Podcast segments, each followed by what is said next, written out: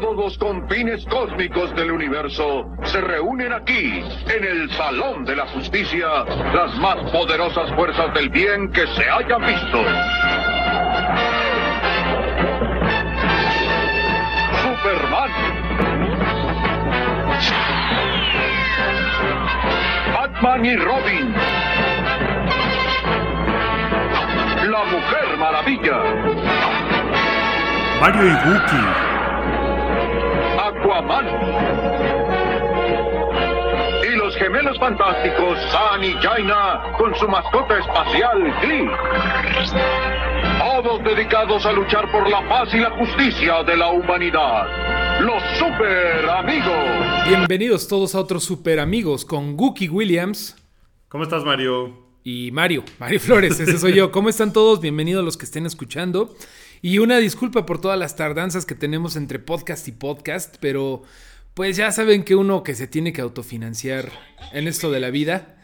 ah, sí, ya, ya estamos checando que sí funcione. Sí, sí, se, sí se está oyendo. Pues a veces nos gana el trabajo, a veces nos gana la fiesta, pero aquí estamos platicando de super, en Super Amigos, el podcast del hype de cómics. Pues sí nos tardamos, digo, si nos tardamos ahorita de más en empezar hoy el programa, Imagínense. imagínense, ¿no? No, no, no. Los problemas que tenemos. También pero- ahí tenemos el proyectito de lo que estamos haciendo en YouTube. Ya hay un par de videos en Gente Nerd, así es el, así es, así es el canal, Gente Nerd de Pepe Arch. Ahorita ya está al aire, al aire en YouTube, eh, nuestra opinión de Killing Joke, que todavía no la acabas.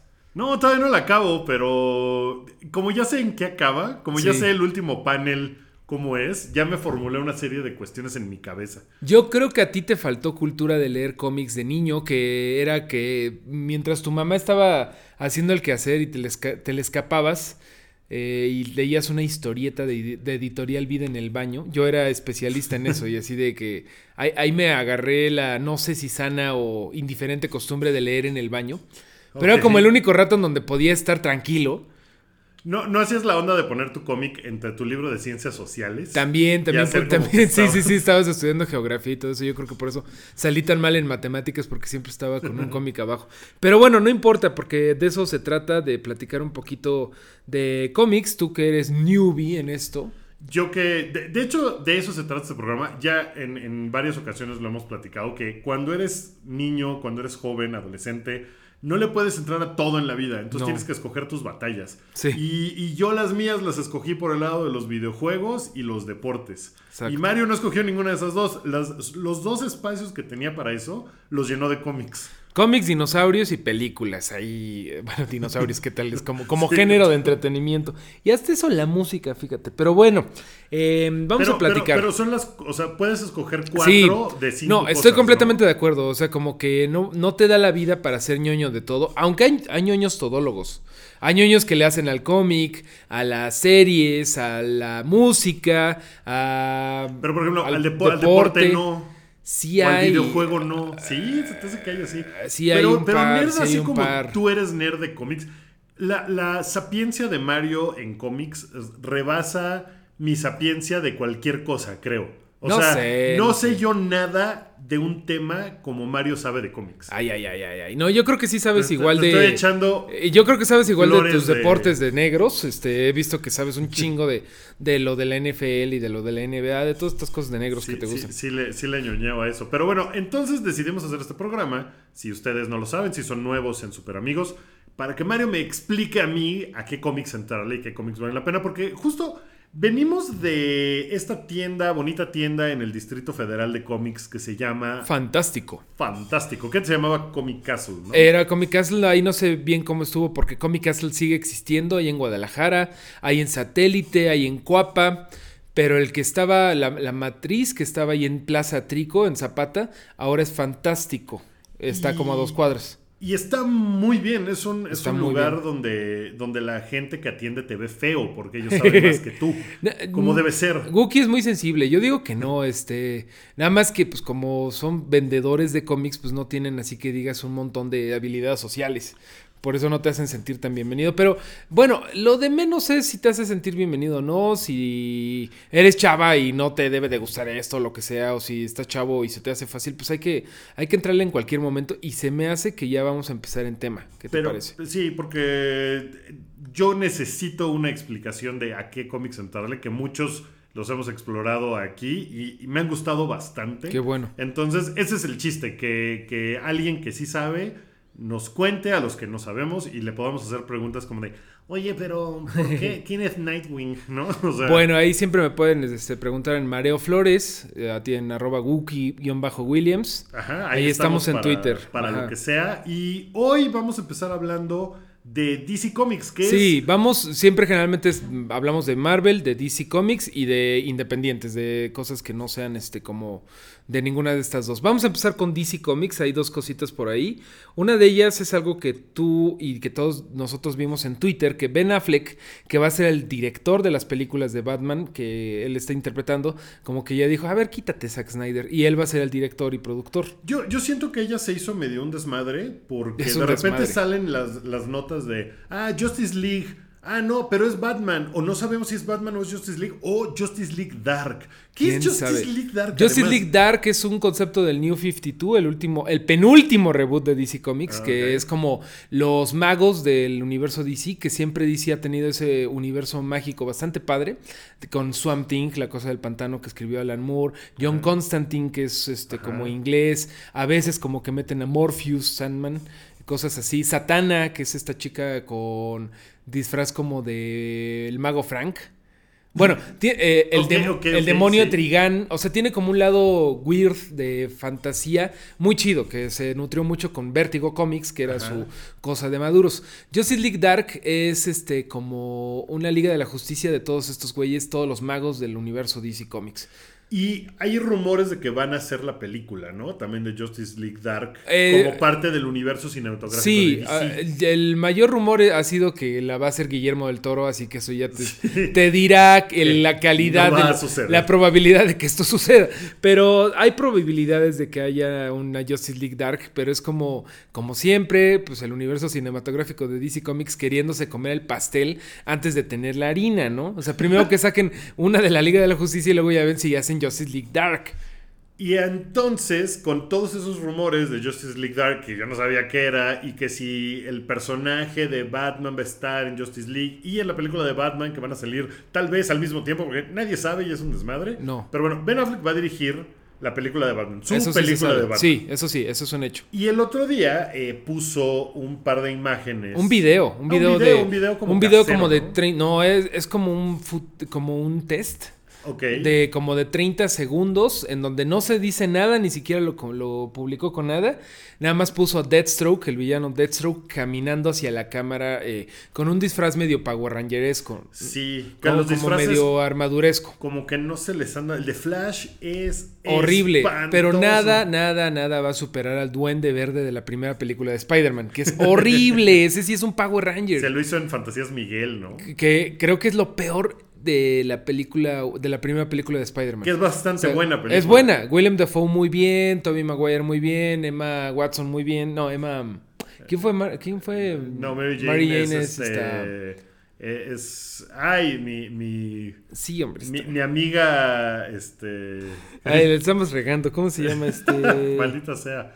Eh, Ay, bueno, luego. es María Antonieta, eh, Kate, no, no se llama Kate.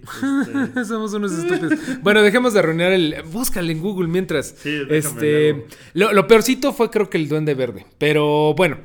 Eh, Deathstroke, vamos a platicar un poquito de Deathstroke, que es que, este nuevo insisto, villano. No sabemos de qué película es. No sabemos, si No es sabemos de qué película. o- Yo tengo entendido que es Batman, eh, la de. La de Ben Affleck solo. A ver, es Kirsten, Kirsten Dunst. Dunst. Ah. Ahorita Ah. toda la gente que nos está escuchando, pinches pendejos. Están bien tarados. Bueno. Perdón, es la edad. Ya, Ya, mira, ya. que no se fijen tanto en eso. Vamos a platicar de Deathstroke, que es este villano. Tú no lo conoces. Yo no lo conozco y cuando lo vi en, en este video que salió fue como de... "Ah, Eso se ve muy parecido a otras muchas cosas que ya había yo visto, pero no sé quién es Deathstroke. Bueno. Empezando por Deadshot. Ah, eso es. Mira, O sea, que, que dije, ¿eh? ¿cómo Deathstroke, Deadshot? te voy a platicar cómo Ah, empezamos por Deadshot. Deadshot fue un. eh, lo acabamos de ver en Suicide Squad. De hecho, no Ah. platicamos nada. Sí, platicamos de eso antes de que se estrenara. Deadshot fue un villano de los 70, sin pena ni gloria, que tenía una. Un disfraz como muy raro de, creo que es de más antes, de los 60, de Batman. Era un güey con una gabardina. Después le dieron un rediseño en los 80 con el Suicide Squad y se volvió este güey que vimos en la película, que es William Layton, que bueno, en el cómic es eh, blanco, eh, aquí lo hicieron Will Smith. Que lo hizo muy bien, por cierto. Es lo mejor, de la película. Eh, y es un güey que tiene como un Death Wish, o sea, se quiere morir y que tiene la onda de proteger a su, a su hija. Muy como lo vimos en la película. Okay. Deadshot es un güey, pero e, es un poquito antes de Deathstroke que es golpe mortal, ¿no? Eh, Deathstroke es de los 80. También podría ser pincelada mortal. Pincelada mortal. Eso estaría también, padre. También, un güey que te pinta un cuadro y te mueres. Totalmente. Bueno, Deathstroke, el Terminator, eh, empezó su vida en los cómics en los 80 en un run muy legendario de los Teen Titans que hizo Mark Waldman y George Pérez. Eh, eh, los Teen Titans son Robin, este, Starfire, Cyborg, los como los, los sidekicks. Empezaron siendo Robin, Aqualad, que es el, el chalancito. Ah, Aquachico. Eh, Speedy, que es el ah, de. Pero es como Aquachavo, ¿no? Aquachavo. Eh, Speedy, que es el de Green Arrow. Y Wonder Girl, que es la de Wonder Woman. Después llegaron los New Teen Titans, que fueron muy famosos, que son Robin, Dead, eh, Robin Cyborg. Changeling, Raven, que son los que adaptaron para la serie esta cagadísima de de Cartoon Network que se llama Teen Titans Go. ¿Nunca la has visto? Nunca la he visto. pero, pero, sí he visto la, animación. Sí, has visto la animación. He visto los monitos. Muy, muy cagada. Muy y, güey, me maravilla que DC Comics permita en animación irse a otros públicos. Cagado de buen humor. Cagado bueno. Está muy chistoso. Es como muy Bob Esponja. Muy buena animación y muy tontos. Así, Robin es como que quiere ser Batman y todo rudo, pero es un tonto. Estamos burla de él. Eh, Cyborg, que ahora está en la Liga de la Justicia por cuestiones de raza. Ahora lo, lo, vamos a ver en la Liga de la Justicia porque necesitaban a un afroamericano y en lugar de irse a cambiarle el... Bueno, a usar el linterna verde negro, que es lo que hicieron en la Liga de la Justicia animada. ¿Cómo se llama el linterna verde negro? Es John, John Stewart. Van a usar a Hal Jordan, el que fue Ryan Reynolds. Que bueno, todavía no lo hemos visto en teasers ni nada, pero obviamente ese güey va a llegar en algún momento. Yo creo que para la segunda de, de Justice League, quién sabe. Pero bueno, ahorita Cyborg lo están metiendo en, en Justice League. Bueno, para no ser el cuento largo, este equipo de chavitos fue muy popular en los 80. De hecho, eh, las tortugas ninja son parodia directamente de todo lo que estaba de moda en los 80. Teenage Mutant Ninja Turtles. Estaban de moda los Teenage, los Teen Titans. Mutant, los X-Men.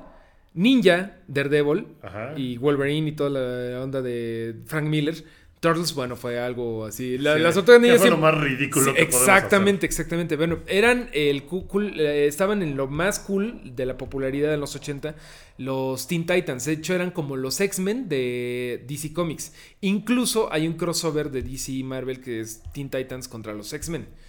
En, este, en esta serie que se llama Teen Titans apareció Deathstroke, el, exterminador, Deathstroke the Terminator, que era un güey al que lo mandaron, eh, está un poco más complicado que eso, pero lo mandan a matar a los Teen Titans y el güey hace un, plan muy a largo plazo, spoilers para una serie que salió hace 30 años, pero... Eh, los Teen Titans conocen a una chavita que se llama Terra, que tiene poderes sobre la Tierra y la llevan como 40 números con ella y es como una super eh, miembro del equipo y la chingada hasta que se revela que Deathstroke se la está dando y es y la puso ahí para para traicionar a los Teen Titans. Fue como wow en su momento, ¿no? Ahorita ya pues todo el mundo sabe que tiene que haber un traidor. Pero este güey fue como el primero que empezó con esta onda de la vendetta. Ahí empezaron con una vendetta en donde uno de los hijos de, de Deathstroke se metió a los Teen Titans y bueno, ya como que él siempre fue villano de los Teen Titans. Em, después, a últimas fechas, DC Comics lo está posicionando como un super villanazo cabronazo eh, y lo están usando en todo y ahorita tiene su título mensual, eh, salió en Injustice el videojuego, o sea, ha, estado levantando el, perfil muy cabrón. Pero bueno, este güey, eh, hablando un poco de él, el güey se llama Slade Wilson. Que de ahí viene, ahorita te platico de dónde, de por qué no suena muy conocido el Slade Wilson. Ya, ya me está empezando a, caer. el 20. Slade Wilson era un veterano de guerra que lo metieron a unos, este, le hicieron básicamente lo que el Capitán América, le hicieron el, le dieron el suero del super soldado, pero este güey en lugar de ser Capitán América se volvió como un, este, pues un mercenario. Es un güey tuerto en un ojo que perdió un ojo intentando salvarle la vida a un hijo.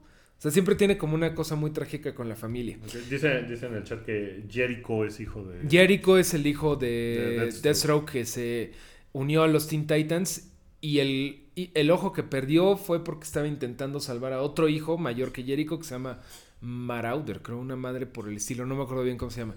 Bueno, el güey tiene este disfraz anaranjado con azul porque así le gustaba dibujar a George Pérez. Que de hecho el güey también diseñó un güey que se llama Task, Taskmaster de Marvel. Que creo que sale en Agents of Shield. Un güey con una calaca en la cabeza. Bueno, Calaca en la cabeza, que no todos tenemos. bueno, una pero él la tiene cabeza. afuera. O sea, el güey tiene como una máscara de calaca y una Ah. como hoodie. Bueno, el güey está bien chistoso porque básicamente son el mismo personaje Deathstroke. El Taskmaster me suena que llega a tu secundaria con unos tazos bien cabrones. No, Task, y- de, Ah, de Task. tareas, Taskmaster. Eh, Taskmaster y Deathstroke está bien chistoso porque tienen el mismo disfraz, nada más les cambian la máscara. Pero, o sea, obviamente los diseñó el mismo güey. Pero el güey, pues sí tiene su carisma. El, de- el Deathstroke tiene como que. Es un güey que fácilmente le ha ganado a Batman. Es un güey que tiene mucho pique con Dick Grayson, O sea, el primer le ha Robin. ganado a Le ha Batman. ganado a Batman. En teoría, debería de ganarle siempre a Batman porque él tiene todas las este, capacidades humanas al límite. Como Capitán América, ¿no? Está al límite de lo que puede producir su, su cuerpo. Ajá. Lo más cabrón de ese güey es que usa el 90% de su cerebro en lugar del 10% que todos nosotros se supone que usamos. Entonces el güey es como mega cabrón. Y eh, te digo que últimamente DC Comics lo está empujando mucho como nuevo, bueno, como villano factible, además del Lex Luthor y Joker y Darkseid, que está bien, eso, ¿no? Y bueno, evidentemente, en- si va a salir en la película de Batman, va a ser una brutalidad y una putiza que le va a quedar bien a la nueva era de hacer que Batman sea un pinche pelonero pendejo, ¿no? Ok. Pero bueno, eh, O sea, lo van a poner a madrearse con Va a güey. ponerse a madrearse con Batman y ojalá que lo hagan bien porque el güey da para mucho. El güey, eh, por principio de cuentas, es un güey ya viejo, a ver si respetan eso. Pero es un güey que luchó hace mucho en la guerra de Vietnam, o sea, imagínate cómo... sí. Y está siempre como canoso y con barba. Y eso le da como mucho atractivo cuando lo ponen a luchar contra los Teen Titans, ¿no? Es como lo viejo contra lo nuevo. Como, como Millennials contra Exactamente, X. exactamente. Baby Boomers. Oye, pero explícame una cosa. Entonces, creemos que este va a ser villano de Batman. Yo creo que sí. Porque, ven porque si no lo estaría tuiteando eh, Zack Snyder. Zack Snyder es el que está- sí, sigue haciendo la. Liga de la Justicia. Y bueno, sabemos que lo está haciendo mal. Eh, hay- Alguien en el, en el chat nos puso hace rato que era. que la película de Justice League Dark Ajá. la va a dirigir Doug Lyman.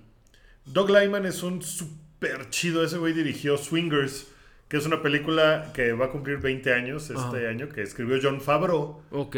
Que John Favreau Es el de Iron Man. Es el de Iron Man, Ajá. que es. eh, dirigió Iron Man y además sale como Happy.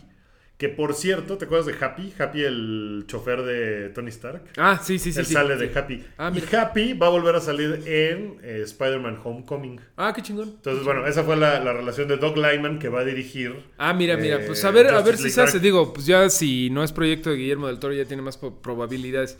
Bueno, ya para acabar con Deathstroke, este, lo de Slade Wilson, el güey se llama Slade Wilson, Slade Ajá. Wilson. Pues suena mucho a Wade Wilson, Deadpool. Sí. Es un poco parodia Deadpool de Deathstroke, pero no tanto, no es tan obvio como parece. Deadpool, Bueno, Slade Wilson y Wade Wilson. Sí eso, es, eso es como lo primero, y también que es mercenario. Pero fuera de eso ya es lo único que tiene. Y O que sea, es un super soldado. no es cagadito. No, para nada. De hecho, Deathstroke es Darks y es como muy. Bueno, no Darks, pero es como una máquina de guerra muy cabrón, güey. Es como muy. De hecho, por eso en los 80 se llamaba Deathstroke The Terminator. Ya no le dicen el Terminator porque, pues. Pasó James derechos, Cameron. ¿no? ¿no? creo que no, no tienen esos derechos, pero pues pasó James Cameron y pasó todo lo que pasó con. ¿Cómo se llama? Este. eh, Skynet. Para que no lo confundan con, lo- con el Terminator de Skynet, pues. eh, sobre todo es Deathstroke. Ok, Deadpool. O sea, eh, Deadpool es una parodia de muchas cosas. más o menos. No, o no- sea, de este Taskmaster, ¿o cómo era? Taskmaster también tiene ahí un que poquito. ver. Lo que pasa es que Deadpool cuando empezó fue creación de Rob Liefeld, este güey que sabe- dibuja bien feo, y Fabian y César. Pero cuando empezó era un, gener- era un villano medio genérico, medio cagadín, medio cagadín. Pero no era para nada lo que es ahorita Deadpool, que es el cagado. Eh, cuando empezó era como, ah, hizo un par de chistes, pero era otro mono de los 90, ¿no? Con pinches pistolotas y acá. Después lo agarró un escritor que le dio su que, que le dio su sabor, que se llama Joe Kelly en las primeras miniseries de Deadpool, en donde ya empezó a ponerlo como lo que es, ¿no? Un güey locochón y un güey que habla con el público y que rompe la cuarta pared y que bla, bla, bla. Ok. O sea, Deadpool fue como, no puedes decir, no, pues fue parodia de este güey, porque también, más que parodia de Deathstroke, que sí tiene algo, eh, estaban pensándolo como parodia de Spider-Man, un poco. Como un Spider-Man como asesino. Ok. Entonces, bueno, eh, ahí hay una cierta similitud Deathstroke contra Deadpool y de hecho si le buscan ahí Deathstroke Deadpool van a ver un chingo de mashups y van a ver un montón de cosas ahí que, que ha habido por ahí. Pero como villano de Batman, te late. Es que yo pienso en. Ya sé que ya hicieron de Batman un montón de villanos. Va a tener que salir el Joker a fuerzas porque todo el desmadre que hicieron con Suicide Squad, pues era como de, ah, el Joker. Y, y en Suicide Squad, Batman y el Joker se enfrentan. A mí se me hace que Jared Leto les va a renunciar. Sí, A mí se me va a hace- decir, estoy tan Sí, loco que estoy tan loco renuncio". que me comí, ajá, que, que comí el que me, que me comí el contrato y ahora lo tengo aquí, ya digerido. No, no sé, pero no sé qué vaya a pasar. Yo creo que sí va con lo que está haciendo DC Comics de un superhéroe, o sea, un universo superheroico más brutal y más, ya sabes. Pero ¿dónde está el espantapájaros? Mi villano favorito de Batman. Es un buen villano que Es nunca, un gran villano. nunca lo han sabido usar. Pues, pero O sea, el, el de, el de la trilogía de Nolan es pésimo. Es muy malo. Pues nada más es como de salió. Así, Sí. Para que no digan, ahí ya salió el güey.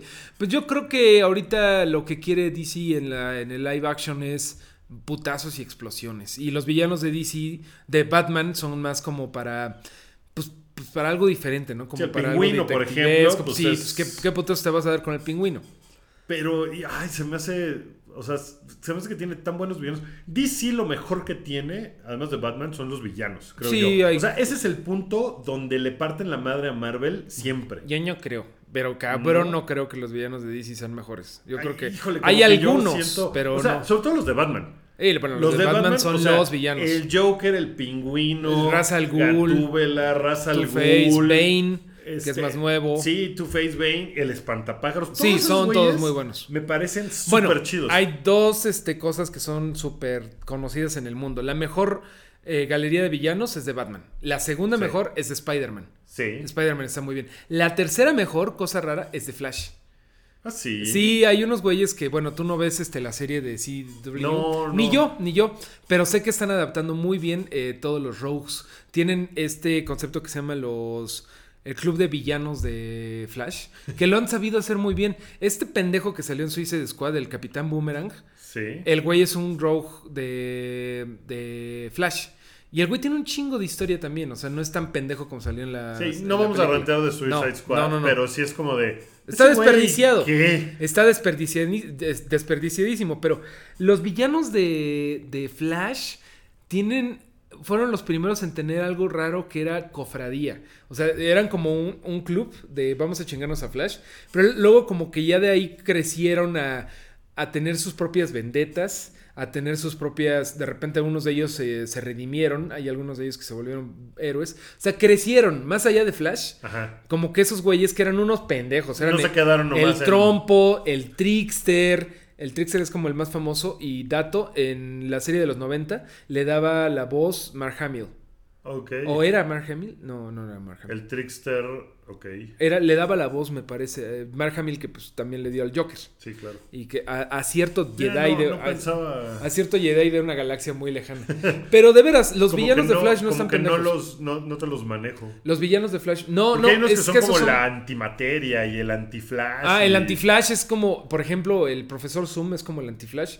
Y es como tan culero ese güey que también es enemigo de los, de los Rogue, de- del club de villanos de, Flash. O sea, como que se volvieron una cosa especie de como honor entre rateros. Sí. Que también lo tiene Spider-Man con el, su- con el Sinister Six. ajá. Es como el, el- los seis siniestros, pero ya tienen una vida propia más allá de Flash. Eso está muy padre. Y bueno, eh, nos estamos desviando un poquito. Esos creo que son los tres villanos, los tres héroes con villanos más chingones. Pero. Pero digo, Deathstroke como villano de Batman. O sea, nos faltó, Sí, no. nos faltó el este, Edward Nigma. O sea, tiene un chingo de Poison Ivy. O sea, hay tanto villano de Batman que como que meter a Deathstroke. DC Comics está, raro, DC raro Comics por lo está con esta onda de, de- de deshacerse de, de lo detectivesco, que está, es, es tonto porque lo tienen en el nombre, pero como que quieren hacer cosas más para la gente que jugó Justice, Injustice. Y para la gente que, que le gustó Batman vs. Superman, que son más como de madrazos. Que pues sí, que evidentemente por todo el dineral que hizo Suicide Squad, pues Van a seguir. sí, le sí. van a seguir por ahí, ¿no? Porque pues les fue muy bien de, de lana. Deathstroke no necesariamente tendría que ser una pesadilla de, de- de personaje. O sea, pues el güey a simple vista es como muy sencillo. Es un, sup- es un como Capitán América muy cabrón que sí le puede partir la madre a Batman. Entonces, ojalá que hagan algo chingón por ahí, pero bueno. Eh, seguramente va a tener un par de villanos, ¿no? No creo que Sí, sea no, no, no. Eh, eso es lo que mucha gente está diciendo. Deathstroke generalmente no es villano, es mercenario. O sea que a veces incluso, de hecho a lo largo de miles de historias, eh, lo Sí. ha contratado Superman. Bueno, no lo contrató, pero Superman una vez lo ayudó a... Es que Una vez ayudó a... Superman se iba a ir de fin de semana Sí. y dijo, "Puta, ¿qué hago? No, pues a ver, A ver, paso una lana. niñera. No, eh, una vez Deathstroke ayudó a Superman en los 80 a una madre que se llamó Pánico en el Cielo, que fue cuando atacaron unos extraterrestres la Tierra y Deathstroke fue como uno de los líderes de, ese- de esa madre. Deathstroke ha sido como, antihéroe, como antihéroe. Sí, como Deadpool. Y como ahorita están muy de moda los antihéroes. Sí, sí, sí. A ver qué pasa. Ahorita ya lo volvieron a hacer más villano, más cabrón. Pero bueno, pues ese es Deathstroke. Eh, vamos a seguir con DC. ¿Dudas sobre Death- Deathstroke? No, no, ya, ya me queda como más claro, porque sí, yo decía, pues este güey, como qué, ¿no? ¿De qué? ¿De dónde salió? Vamos, vamos a ver, mira, estoy muy buena onda así de, no, va a ser una mierda. No, pues mira, mientras no tenga Zack Snyder, te- tiene el beneficio de la duda. Ben Affleck, Ben es, Affleck un es buen tipo. Muy buen Sí. director. Es un Sí. director muy competente. Argo le quedó súper Mira, es que, o sea, también este güey, el de Suicide Squad, es un buen director, nada más que el pedo es que se le mete el estudio y no los deja hacer nada. Ay, pero David Ayers, no sé. Bueno, a ver, vamos a ver. Ah, Eh, antes de salirnos de DC Comics, quiero recomendarles ahorita eh, una serie de Batman, que ahorita justamente con lo que decías de que necesitamos un villano como más intelectual para este güey, para Batman. Ahorita está en puestos de periódicos la edición de DC Comics eh, mexicana Ajá. de Batman Venom, Batman Veneno. Por, por principio de cuentas la van a reconocer en puestos periódico- de periódicos si se van al Sanborns o lo que sea.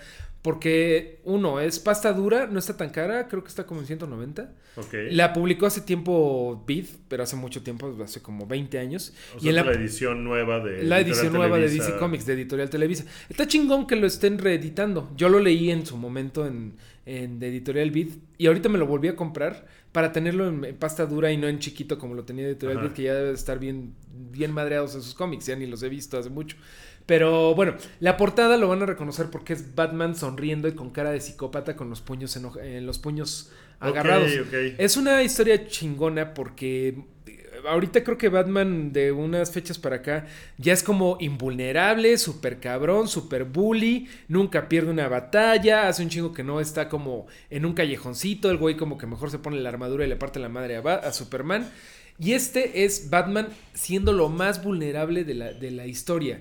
Em, cuando empieza la historia, Batman recibe una llamada de que se, bueno, eh, está siguiendo como un caso y llega como a una alcantarilla que se está hundiendo, pero abajo hay una niña atrapada. Y el policía, hay un policía diciéndole, no podemos hacer nada, el túnel se está, se está, se Colapsando. está colapsando y se está subiendo el agua. Batman dice, hay una niña at- atrapada ahí, ábrete. Y se baja el güey y eh, alcanza a llegar con Molly o como se llame la niña y le dice, no te preocupes, estoy aquí para salvarte, nada más falta una piedra, una piedra, una piedra. No puede mover una piedra y la niña se muere, ahogada. Uy. Entonces ya sabes que a Batman casi no le pegan No, esas cosas. bueno. Bueno, pues imagínate, llega así con, Bat- con Alfred, así de, mejor me hubiera muerto de chiquito, se murió la niña. Y le dijo, ¿Do you swim? Vale, verga. No, ese era el Batman que no hablaba. Era el Batman listo. Pero pues ahí, pues el güey como que le pega muchísimo, muchísimo, muchísimo. Y pues va a darle la noticia ah, de que se murió la niña a, a sus papás, a su papá. Y el papá dice, bueno, sí, no podemos hacer nada. El papá es un científico. Y le dice, pues no, este, sí, bueno, pues estás de acuerdo en que si se hubiera quedado aquí, pues hubiera seguido sufriendo. El güey es muy cínico, muy como que... Y Batman se queda, ¿qué pedo? ¿Por qué usted está tan... Tan- vale verga? Yo sabía que esta niña iba a sufrir mucho porque hay muchos que quieren robarme mi trabajo. Mi trabajo es básicamente que está haciendo unas píldoras que le dan super fuerza al usuario. Y el científico le dice, me están buscando para chingarme los rusos y bla, bla, bla. Pero bueno, pues si tú algún día necesitas ayuda en tu cruzada contra el crimen, pues toma una de estas pastillas. Te podrían ayudar a ser fuerte para salvar a, a alguien como mi hija en, en otros momentos. Y Batman, "Mm, no. No causan adicción, adicción y no sé qué, no sé qué. Y Batman pues dice, "Mm". Bueno, se chinga sus pastillitas. la primera se la da gratis. La primera es gratis. Y bueno, básicamente es Batman que no pudo salvar a alguien y Batman se vuelve yonky. O sea, el güey le da esos pinches esteroides y el güey anda como todo bully, ya ni se pone el batitraje, ya sale nada más en gabardina, le parte la madre a la gente por partir a los rateros más de lo que debería, avienta refrigeradores, o sea, anda Batman bully por esas madres. Órale. Poco a poco, bueno, pues ya no les voy a decir spoilers, pero pues Bruce Wayne contra esa adicción, ¿qué va a hacer? Me gusta un chingo esa historia porque es Batman valiendo verga. Batman, este, que, que todo el mundo siempre dice, ¿por qué no Batman con un, un pinche universo donde hay anillos de linterna verde, donde hay armaduras? ¿Por qué el güey no usa uno de todas esas madres para volverse fuerte? Pues esta historia creo que te lo explica muy bien, güey. O sea, que ya lo intentó y que no le gustó y que está muy, muy fuerte, está muy padre. No les voy a decir qué pasa, eh, pero... Pero, pero al final el güey engorda porque le da el monchis bien cabrón. No, de hecho, bueno, Y pues... se este, acaban sus días de. Pues la verdad, o sea, no sé si es spoiler o no, pero pues ahí se cura, se, se desintoxica, no les voy a decir cómo, pero está muy chingón cómo se desintoxica el güey. Y me gusta mucho esa historia de Batman de fracaso y de, y de que se, se- de que la cagó y que él solito se salió, se salió de ahí. Órale. Eh, después este, esta madre Venom... eh, De- de- ¿Te acuerdas de quién es? Sí, es de los 80, es del 89, cuando había una serie que se llama Legends of the Dark Knight, que era como todas las historias que no les quedaban en continuidad. Era como de, ¿qué estaba haciendo Batman cuando estaba empezando? Son como Ajá. de, como para llenar en los huecos la historia y para usar otros métodos. Ah, ¿Qué pasaría si usamos una historia de cuando estaba vivo Robin? No, o sea, es como, era como una, era una serie que le echaba un, vistazo a, a momentos poco conocidos de Batman. Esta serie es de Dennis O'Neill, que es un chingonazo que escribió, eh, fue editor y escritor de Batman durante mucho tiempo. Y el artista es José Luis García López, que como su nombre lo indica, me parece que es cubano o puertorriqueño, no me acuerdo bien cómo, pero es uno de los mejores dibujantes de cómics de toda la historia. O sea, es un güey con una con un estilo clásico de dibujar muy muy muy cabrón. Entonces la serie pues la recomiendo mucho. Se llama Batman Venom y esta madre Venom es la sustancia que, o sea, estoy hablando de que es de los 80. Después el Venom lo usaron para como, como lo que se metía Bane para romperle la espalda a Batman. ok, ok. Entonces, ese mismo, Imagínate esa misma sustancia la usa Bane. Exactamente, imagínate qué tan vieja es esta historia. Pero está padre, Ah, es la primera ap- aparición de Venom, que luego ha vuelto a aparecer por ahí. no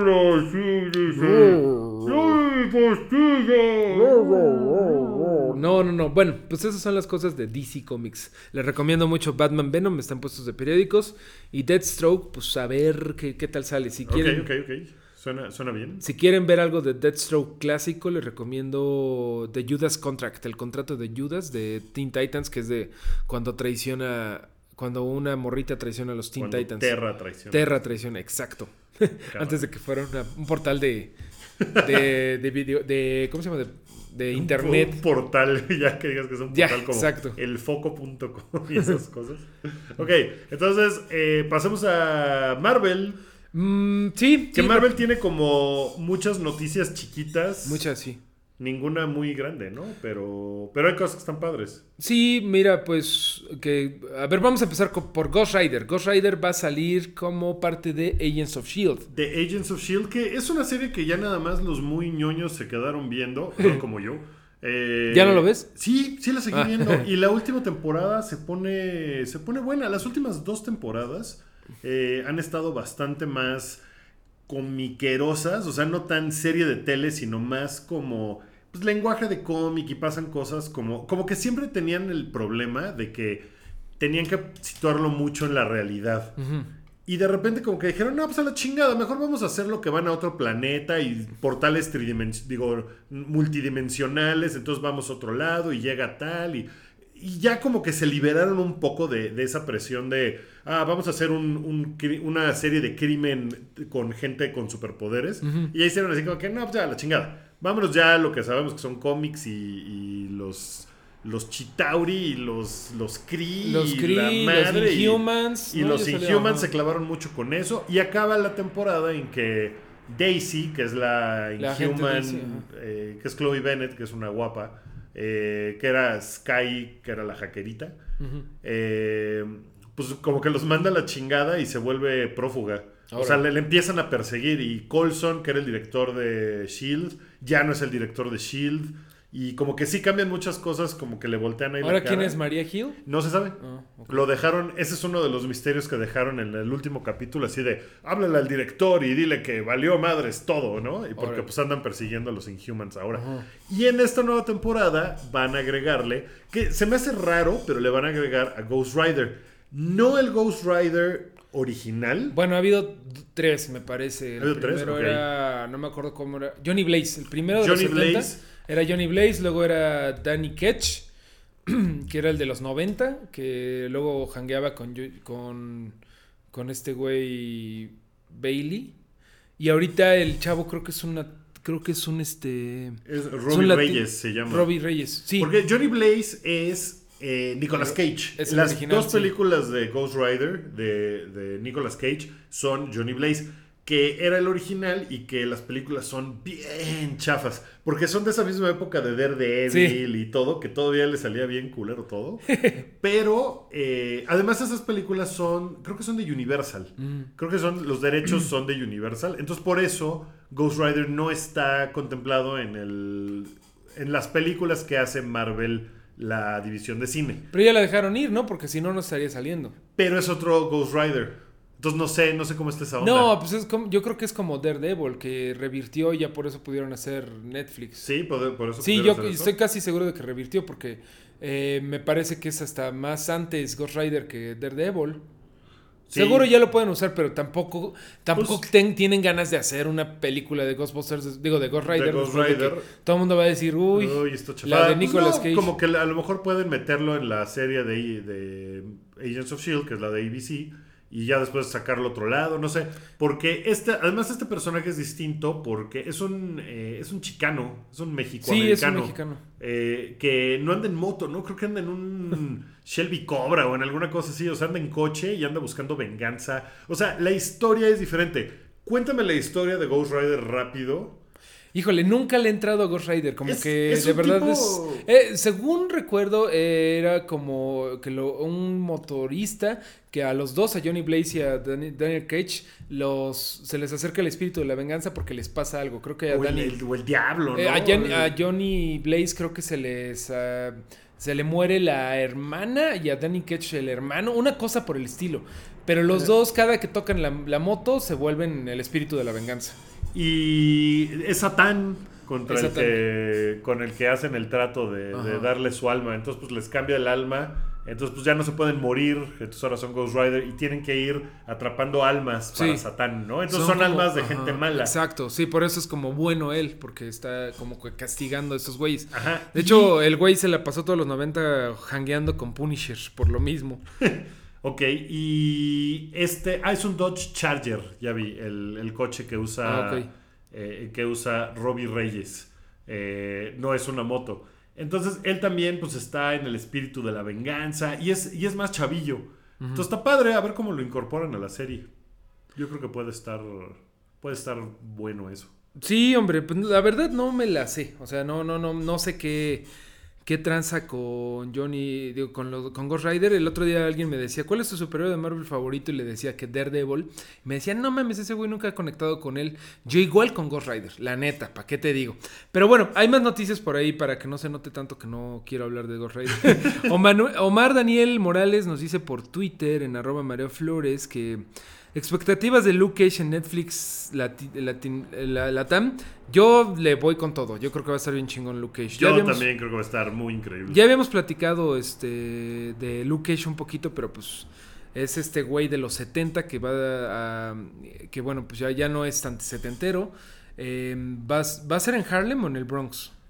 Eh, No es sé, en creo que Harlem, es en. Harlem, sí, Sí, sí. es en Harlem. Todo, todo sucede en, en Manhattan, creo. Yo creo que va a estar muy chingona y va, va a seguir con el plan de los Defenders, ¿no? Que va a ser Jessica Jones, Daredevil, eh, Luke Cage y Iron Fist. Porque Luke Cage se estrena ya el Qué 28 chingón. de septiembre, creo. Pues cancelen mis planes el 28.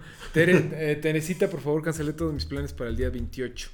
Eh, le, le tenemos muchas ganas a Luke Cage. Sí, sí, porque las, las dos series primeras de The Defenders, que son Daredevil y Jessica Jones, han estado, Han estado muy bien, sí. Ah, el 30 de septiembre. Ah, qué chingón. Todos los episodios se estrenan el 30 de septiembre. Pues de Luke Cage ahorita están publicándose las aventuras de Power, Power Man and Iron Fist con estos dos güeyes. Eh, pues... Ay, perdón, ese fue mi celular. Hay una parte bien padre de los Avengers cuando se une Luke Cage como parte de los New Avengers y está bien interesante esa historia, como que le da un refrescado Luke Cage hasta un, en un momento dado que acaba de líder ese güey cuando no está Capitán América. Pero bueno, eh, ¿qué, qué tenemos más de Marvel? También tenemos unos rumores de que van a hacer, de que quieran hacer la serie de Runaways, ¿no? Eh, quieren hacer. eh, sí. ¿Cómo, ¿Cómo es la onda de Runaways y Marvel? O sea, es una propiedad de Marvel. Es de Marvel, sí. Mira, primero que nada es de Brian Bogan, que es este güey que ha hecho Saga y White the Last Man, que Ajá. me encantan esas dos series. Y Y, Paper Girls. esa no la he leído, que pero... está bien chido. Bueno, ya de tres series que he leído de ese güey están bien chingonas, tengo que leer esa. Runaways la acabo de empezar a leer, es del 2005. Runaways es este. Hizo mucho ruido en su momento, pero nunca la había leído hasta ahorita, 2016, 11 ¿De años qué después. año será? Es del 2004, ¿Del 2000, algo por el estilo. Sí es. Y, y lees el cómic y ya se ve viejo. O sea, ya el dibujo es otra cosa, lo que sea. Pero la historia está bien chingona. Son los hijos de. En Los Ángeles. O sea, te explica bien chingón por qué en Los Ángeles no hay superhéroes, por qué todos están en Nueva York, por qué no hay ni superhéroes ni supervillanos casi en Los Ángeles. Hay una madre que se llama eh, The Pride, Ajá. como que el orgullo, pero también The Pride es como el Pride de Lions, Co- es como ajá, como- la jauría de la manada de los leones, que son unos pinches eh, mm, supervillanos, que son parejas de supervillanos, que es un- una pareja de científicos locos, una pareja de magos oscuros, una pareja de kingpins de la droga, Ajá. una pareja de mutantes, una pareja de extraterrestres. Son cinco parejas, me parece, o seis. Y todos ellos tienen a un hijo único. Y estos güeyes tienen una apariencia de que son filántropos y son ricos y que se reúnen cada año para hacer una como un fundra- fundraising, ¿no? Como eh, levantar fondos entre ellos. Ajá. Y los niños se tienen que ver cada pinche año y no se quieren, así de puta madre, ¿por qué mis papás hacen esta ridiculez? Eh, si todos los ricos, todos los otros ricos de acá de Malibu hacen fiestas y yo quiero una fiesta en lugar de estar en este pinche grupo de niños tontos. Ok. Hasta que un día están en la reunión anual, los adultos se van al... eh, Con permiso, niños, se quedan en su casa. Va- y- vamos y- al salón de, fumar. El salón de los adultos. Y los niños se quedan viendo una película hasta que el dueño de la casa les dice, ¿saben qué? Mi, mi casa tiene un pasadizo secreto. ¿Quieren espiar a nuestros papás? Va. Y ya los espían y atestiguan cómo los papás están matando a una mujer, güey. O sea, están en un rito de sangre bien cabrón. Ok, ok. Y entonces- O sea, los hijos no saben no sabían. en qué están metidos. Toda la vida no, no habían sabido hasta que ven ese pedo, les cae el 20 y estos personajes que son así como la niña eh, goth de los, este, de los papás hechiceros, el niño jock, estúpido deportista de los papás científicos, el niño ñoño de los papás kingpin, el niño, la niña gordita que tiene una mascota de velociraptor, que un- tiene un velociraptor de mascota de los papás que viajan por el tiempo. Bueno, estos güeyes se unen porque se dan cuenta de que los papás quieren acabar con el mundo y que todos tienen un hijo único porque lo- eh, hicieron un, trato con unos demonios ahí y que les prometieron que van a tener... eh, son, son, son 12 personas. Bueno, no sé cómo, cómo va a ser el, el punto, pero son seis, son ¿cuántas pinches parejas? Son cinco parejas. Ajá. Son seis parejas. Entonces van a permitir que tres parejas vayan al, al cielo o bueno, que sobrevivan con sus hijos.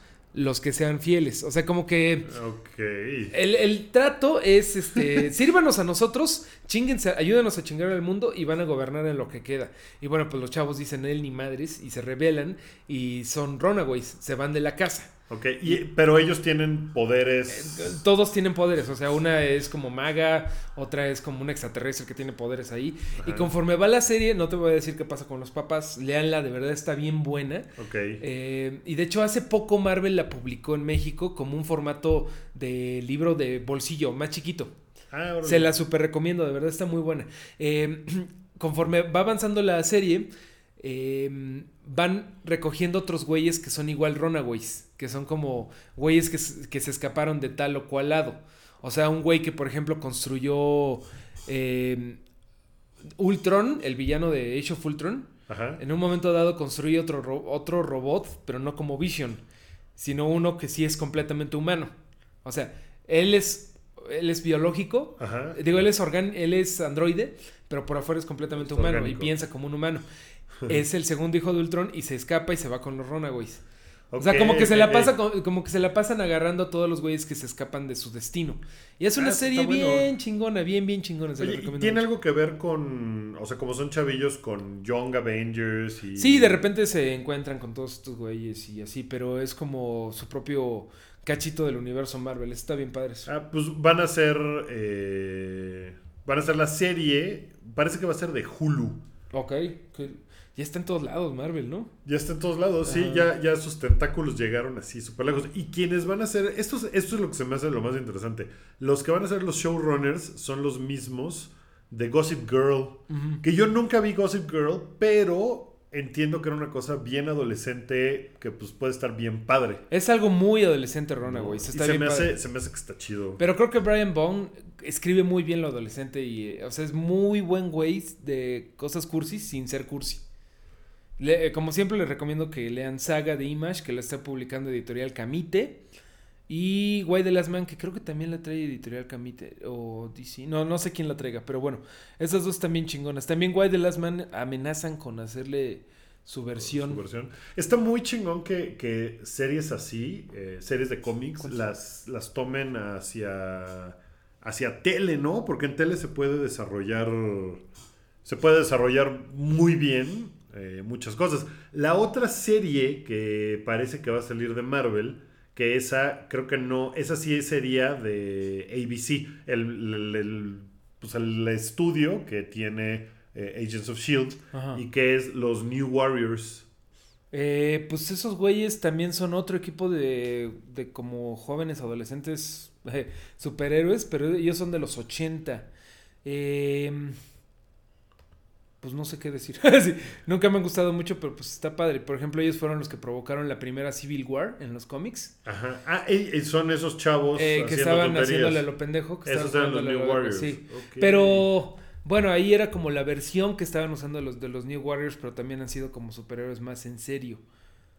A ver qué pasa. Ok, pues una de las que parece que va a salir ahí, que no, que me imagino que no es de esos New Warriors, pero como que la gente ha pedido y como que dicen, ah, bueno, pues sí podríamos incluirla ahí, es este Unbeatable Squirrel Girl, que tú no has leído, pero yo leí el primer número. ¿Y qué tal?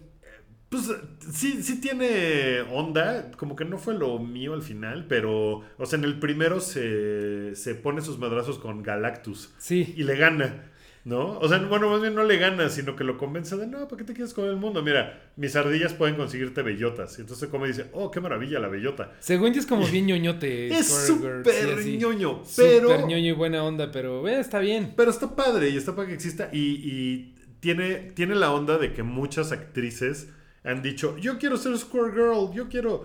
Anna Kendrick, por ejemplo, dijo, ay, a mí me encantaría ser Squirrel Girl.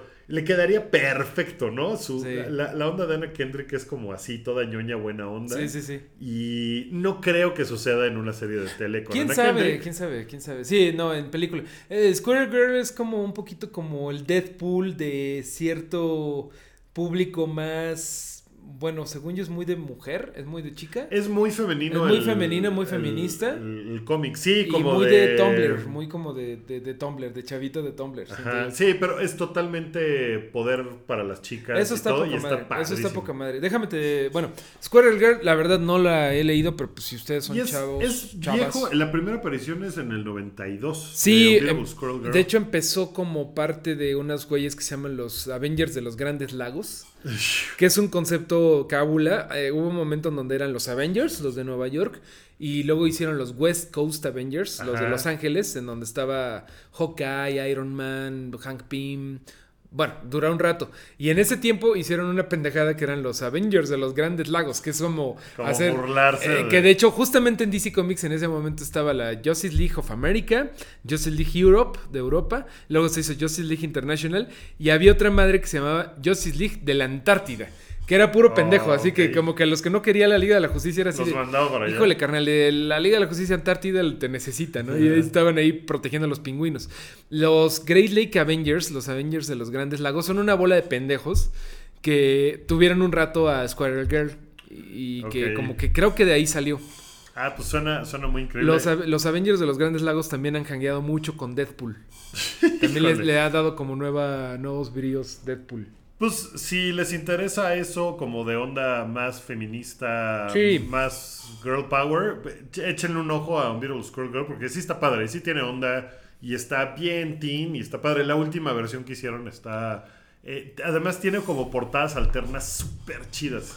Unas ilustraciones Sí. bien bonitas. Está hot, o sea, es, es hot, está de moda Square Girl, está muy hypeada, eh, ojalá que hagan algo con ella. Yo en, en el segmento Cosas Feministas, eh, Thor, ya te he platicado un poquito que Thor ahorita es una mujer. Sí, que Pero, es esta Jane... Jane Foster, Jane que es eh. Natalie Portman en, la- en las películas. Fue, Fue, ¿ya no va a ser? ya no va a ser. Oh, qué bueno, qué bueno, la verdad. Sí, de no. verdad creo que era un caso en donde Natalie Portman, eh, una estrella tan grande, eh, lastimaba el resto de la película. O sea, como que le preguntas a la gente de Thor, de las películas, y te van a decir, ah, es donde sale Natalie Portman.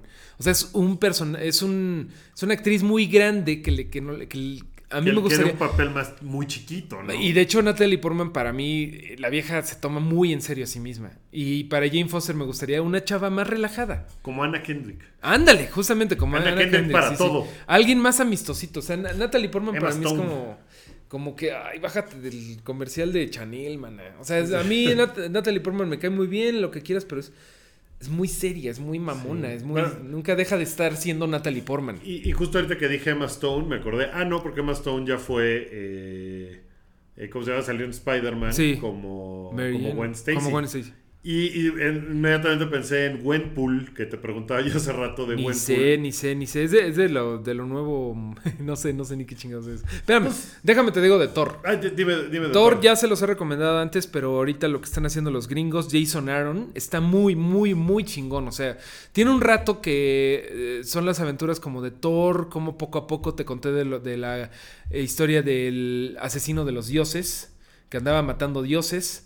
Luego eh, Thor ahorita está en un pedo de que todos los reinos del mundo nórdico, que son Midgard, Asgard, Yggdrasil, eh, eh, todo lo así, el mundo de los enanos, el- que- de ahí viene mucho de Tolkien, mundo de los elfos oscuros, mundo de los elfos blancos, mundo de los, eh, de los gigantes, mundo de las llamas, mundo del infierno, bla. Son nueve mundos y todos están en guerra. Es la guerra de los reinos, así se llama. Está poca madre la historia, está poca madre. Y ahí Thor eh, se volvió mujer. Porque Thor, el hijo de Odín, Thor, Thor, o sea, el güero, Crims- Chris Hemsworth, ya no pudo levantar el Mi- Mjolnir. Ya no pudo levantar un día de, porque le dijo un secreto, Nick Fury le dijo un secreto. Y el güey lo escuchó y ah, ya no puede levantar Mjolnir. Y el que, la que la- nadie la pudo levantar, no lo pudo levantar Capitán América, no lo pudo levantar Odín, no lo pudo levantar Thor, nadie lo podía levantar hasta que un día llega Jane Foster que tiene cáncer ahorita y la levanta. Y es un Mjolnir un poco diferente porque además de la fuerza de Odín, del poder de Odín, también está el de su esposa, Freyja, que es, Ajá. o sea, bueno, de su consorte, de la mujer. Entonces, por primera vez como que Mjolnir no es un pedo fálico y de Odín y del, del heteropatriarcado, sino que también tiene un poquito de poder El femenino. Y está bien chingón porque Thor, Thor, Chris Hemsworth, Thor hombre, le dice, puta, estoy que me lleva la chingada porque Mjolnir te haya recibido, pero confío en Mjolnir. Y si Mjolnir te, te escogió a ti es por algo y te doy mi nombre. A partir de ahora tú serás Thor y yo voy a ser Odinson. Por eso ahora Jane Foster es Thor, no Torita, no la mujer Thor, es Thor. Y eso se me hace bien chingón. Está bien padre, Está sí. bien chingón. Y Sí, trae no un es pedo. Exacto, no es la mujer, como la mujer Hulk, ¿no? O sea, Sí. ahorita Thor está poca madre, porque es Jane Foster que cada que se convierte en Thor se muere un poco más de cáncer, porque no le está dando tiempo a la quimio de, de actuar y no quiere curarse por magia, entonces cada que usa el poder de Thor, neta le está costando la vida. Y está chingoncísimo porque tiene que lidiar con lo de la guerra de los reinos, que te digo que está ahí. El malo de Thor 2, el de Eh, Malekith. Malekith, organizó todo para que, o sea, es la liga de la maldad de, de todos los reinos contra la liga de Asgard. Está muy chingona la, la guerra ahorita, ¿no? Y Thor es la única que sabe qué pedo con ese desmadre. Y acaban de, de anunciar que va a ser otro, que va a haber otro título de Thor que se va a llamar The Unworthy, que es de, de la historia de, de Thor Odinson, de Thor hombre, Ajá. mientras es indigno. Pero lo están manejando como que ser indigno no es malo. O sea, como que te vas a- va a aprender algo Thor de ser indigno. Eso está poca madre. O sea, de lealtad. Digo, bueno, es una cosa de humildad, de, de que no tienes que ser hombre para lograr cosas. Está poca madre. Se me hace muy chingón lo que está haciendo Thor ahorita. Órale, pues está bien padre. Entonces, Sí. la y serie. viene Thor Ragnarok. Y viene Thor Ragnarok de. De Ka- Taika Waititi. Que, que Tom Hiddleston, Loki, este, tiene su corazón roto. Ay, te morías de ganas de decirlo. Me- Ya me dilo. moría de ganas de decir que, que terminó con Taylor Swift. Ya. Ya, es oficial. Si quieren marcarle a Taylor Swift, ahora es cuando. Ahora es cuando, porque ahorita es cuando está eh, libre para recibir sus llamadas. Pero tengan problemas, porque a lo mejor. A lo mejor nada más los usaría para olvidar a Loki. No, sé. yo- yo- a lo mejor Loki la, la engañó de varias formas, ¿no? como a Thor. Como- yo como yo a le Thor. tengo muchísimas ganas a Thor Ragnarok. Ah, sí, Yo le tengo muchísimas ganas a Taylor Swift. No, también, como no, también. Sí, pero bueno, pues. Thor Ragnarok la voy a poder ver en cines dentro de poco. Taylor Swift dudo poder verla pronto. Pero Thor Ragnarok, Thor se ve muy es chingona. 2017, ¿no? No sé, creo que. Es, sí, es como noviembre de 2017. Ya la que sigue, Taika Waititi ya está como le- revelando muchas cosas. Un detalle muy padre fue que pusieron una foto de, de Thor con una tarjetita con la dirección de Doctor Strange. Ah, sí. Que no me acuerdo cuál es, pero es como muy... Es la dirección de Doctor Strange. o Ok, sea, ya está padre. y está padre, va a salir Doctor Strange porque ya va a haber salido para entonces Doctor Strange. Y no sabemos de qué va a ir, pero sabemos que va a estar Hulk. Probablemente va a haber elementos de Planet Hulk, que es cuando mandan a la chingada Hulk aquí en la Tierra y lo van a. Lo, van lo mandan a un planeta que creían que estaba deshabitado, pero se desvía Que, la que nave. aquí yo creo que a lo mejor él solito se manda, ¿no? Porque ahorita Ah, en el sí. universo cinematográfico no se sabe dónde está no, ese el güey nada más dijo.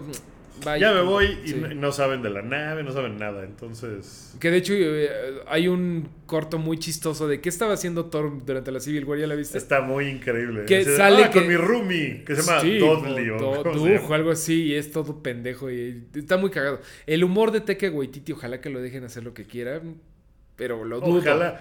Marvel ha tenido esa buena visión de No, poner pero no- a directores cómicos a dirigir sus películas. Sí, pero no los dejan hacer todo. Por, por eso se pelearon este... ¿Quién iba a dirigir Edgar a Wright. Edward Wright eh, se salió por eso. Porque Kevin Feige decía, no, no mames, carnal, es que no puedes hacer lo que quieras. No, pero eso, el chisme es que él quería hacer a una hormiga, convertirla en humana. Y le Es que dijeron, esos no, son es que chingaderas". tiene, tiene que ser la onda con...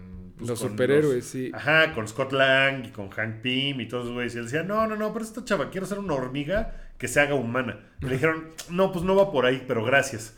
¿No? Y sí, en efecto no los dejan, pero sí los dejan hacer muchas cosas. Sí, por- Y eso está padre. simplemente que con que le den un poquito como lo de Guardians of the Galaxy podría ser algo muy chingón, ¿no? Este... Claro, o sea, y, y a mí las dos de Thor me gustan en lo particular. A mí me entonces gusta más hace- la 1, pero sí están bien Sí, padres. a mí las dos me, me parecieron bien entretenidas. Thor entonces- está bien chingón, de veras, de veras, de veras. Está- Soy súper fan de Thor, está muy chingón. Y que alguien dice por acá que parece que va a salir Thanos en Ragnarok. Pues ya Ay, tienen pues que ese echar, cabrón pues ya no que mames, ese ya, güey en pues, algún ya, lado, ya, ¿no? güey, ya, Porque, pues, chingada ya. madre, pinche Thanos. Ese güey, sí se la están mamando con Thanos, ya, ya es como, eh, pues, si quieres ya no Pues ya, salgas. lleva, ya lleva como ocho años, ¿no? Parece disco de Frank Ocean o de Guns N' Roses. bueno, pues ya creo que ya, eh, tenías un cómic del que querías platicar.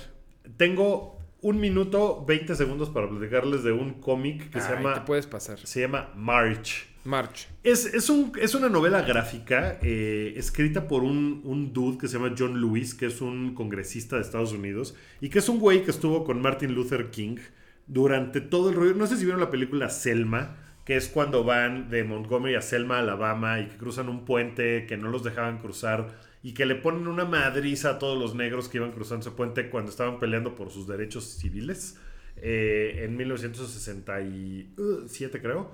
Eh, y, y este tipo, John Lewis, que ahora es congresista de Estados Unidos, dijo, ¿cómo le hago para que los jóvenes le entren a lo importante que era el movimiento de, de derechos civiles de los 60? Ah, ya sé, historietas. Vamos, un cómic. Entonces, junto con un par de, de tipos que se llaman Andrew Aydin y Nate Powell, eh, crearon esto que se llama March, eh, que son tres libros y es una novela gráfica que se ve, se ve bien padre. Se ve como, no sé, o sea, sí tiene toda la onda histórica, pero pues está contado en, en novela gráfica.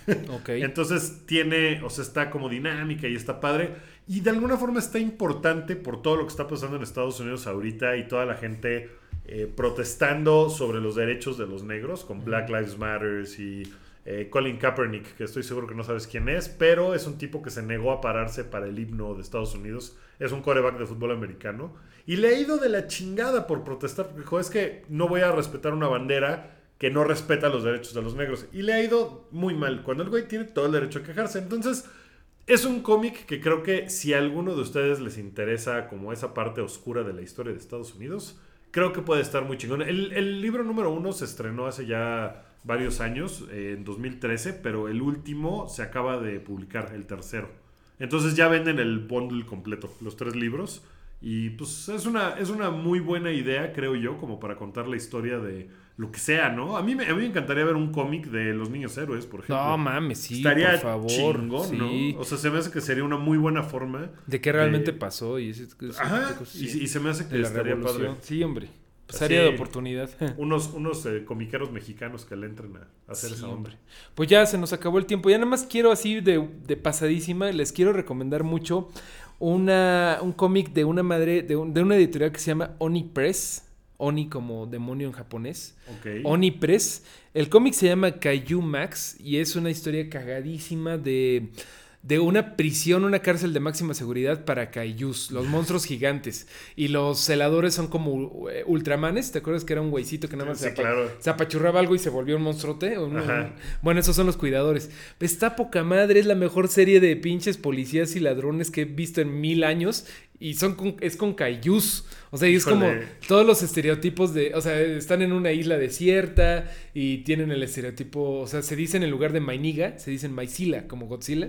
Eh. Sí, así de. No me. Y, y- y pasan cosas en las regaderas. Sí, y en lugar de, por ejemplo, en lugar de estarse, Ok. en lugar de estarse dando cigarros, este, están fumando eh, eh, eh, pipas industriales, eh, en lugar de, de que, de que quieran que les den piedra, no tienes uranio enriquecido, carnal, está muy cagado, está muy, muy cagado. Se lo Órale. recomiendo mucho, se llama Kaiju Max. Qué increíble. Pues esa, esa también la voy a buscar. Pues se nos acabó el tiempo y esto fue Super Amigos con, Gracias. con Mareo Flores y yo, Wookie Williams. Y pues esperemos que la próxima no, no suceda dentro de dos meses, sino que suceda pronto. Eh, pueden escuchar a, a Mario de lunes a jueves en Reactor 105.7 en el programa Meteorito, eh, del cual Mario es el titular y está ahí todos los días poniendo buena música y, y contando chistes. No. Y, no. Eh, y tiene el, el- el buen gusto de invitarme los martes. Entonces me pueden a mí escuchar ahí. Nos pueden escuchar a ambos los días jueves en el show del hype, que es nuestro podcast de cultura pop. Eh, me pueden escuchar a mí los, los miércoles poniendo música country en Redneck eh, por ahí de las ocho y media, 9 de la noche. Y pues nada, ya nos vamos, que ya se nos está hasta pasando de más esto. Entonces, gracias Mario. Gracias a ti, Guki. Y gracias a todos por escuchar, los que estuvieron escuchando en vivo, doble gracias. Y a los que no, pues gracias sencillas, pero de todo corazón. Bueno, muchas gracias, chicos. Ahí nos vemos. Adiós.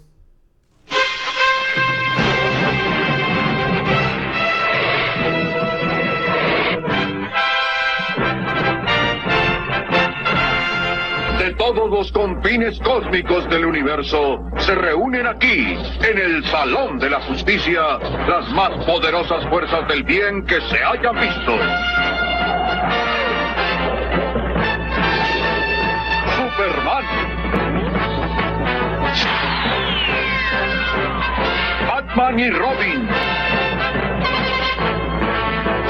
La Mujer Maravilla. Aquaman. Y los gemelos fantásticos San y Jaina con su mascota espacial Glee. Todos dedicados a luchar por la paz y la justicia de la humanidad. Los super amigos.